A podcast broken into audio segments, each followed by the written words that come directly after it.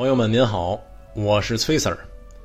我们人类啊，被称为万物之灵长，这主要是因为人类拥有精神和意志，能够进行独立自主的思考和判断。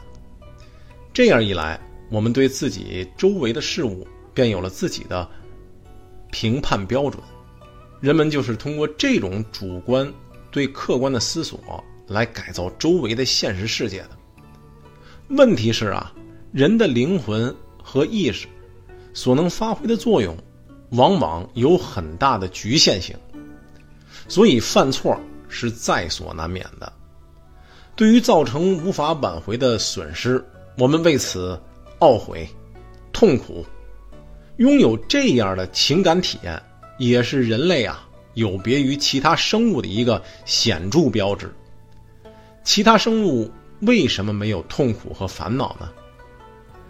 人之所以有痛苦、懊悔等情感上的体验啊，是因为我们人类有着七情六欲。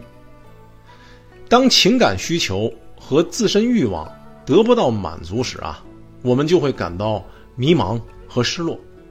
这种情感获得的根源，还是在于人类的肉体和灵魂的不统一。而其他生物则不同，他们的身体和心理是合一的。他们不具备完整的心理精神体系，不能独立思考，也无法进行意识判断。他们对任何事物都不会敏感，因而也不会感到失落或痛苦。我们常用“庸人自扰”来形容无端痛苦和烦恼的人。因为平庸，所以才会无端的痛苦。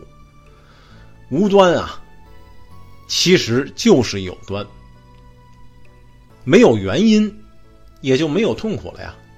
只是呢，这个端微乎其微，不值得计较罢了。在现实生活中啊，又有多少人能不被琐事困扰呢？不被凡事困扰的，大概只有两种人。一是圣人，一个是婴孩。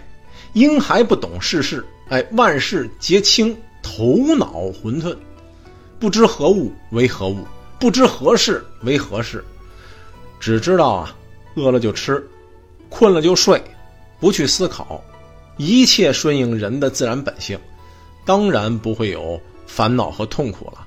他的灵魂和肉体是合二为一的。圣人啊。不是天生的，他也必然经过庸人的阶段，他感受过痛苦和烦恼的滋味他不想让自己再度痛苦，于是呢，他明智的选择了和大道同步，做到了灵魂和肉体的和谐统一，做到了专气致柔而如婴孩，做到了心如明镜而无瑕疵。做到了阴柔无欲而逍遥，做到了不受知识的局限而透悟真理。作为统治者，治理国家也是如此，要像婴儿一样无欲无为，顺应自然本性，而不加任何人为的因素，无为而治啊，才是真治。采取强硬措施，不但不利于安定民心。反而还会酿成天下大乱。所以呀，只有顺应百姓自身的自然规律，才能收到较好的治理效果。说到这儿啊，我们今天要说的原文是：在营破暴衣，能无离乎？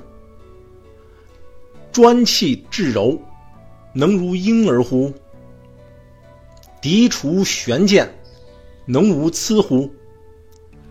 爱民治国，能无为乎？天门开合，能为雌乎？明白四达，能无知乎？生之，处之，生而不有，为而不恃，长而不宰，是谓玄德。意思就是说呀，精神和身体合二为一了，就能永不分离吗？聚集元气，以达到极致的柔和，就能像婴儿一样了吗？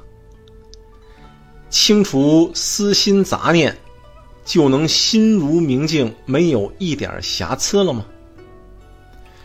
爱民治国呀，怎能不运用无为之法呢？自然规律的变化，能永远只有阴柔无欲而无阳刚之气吗？万事尽之，就能算是无所不知了吗？使万物生长繁育，而不占有，不自恃有功，滋养了万物，而不主宰他们，这，就是最高境界的德行。好，各位朋友，请您持续关注本系列作品，下一回咱们再说说。这无知为用。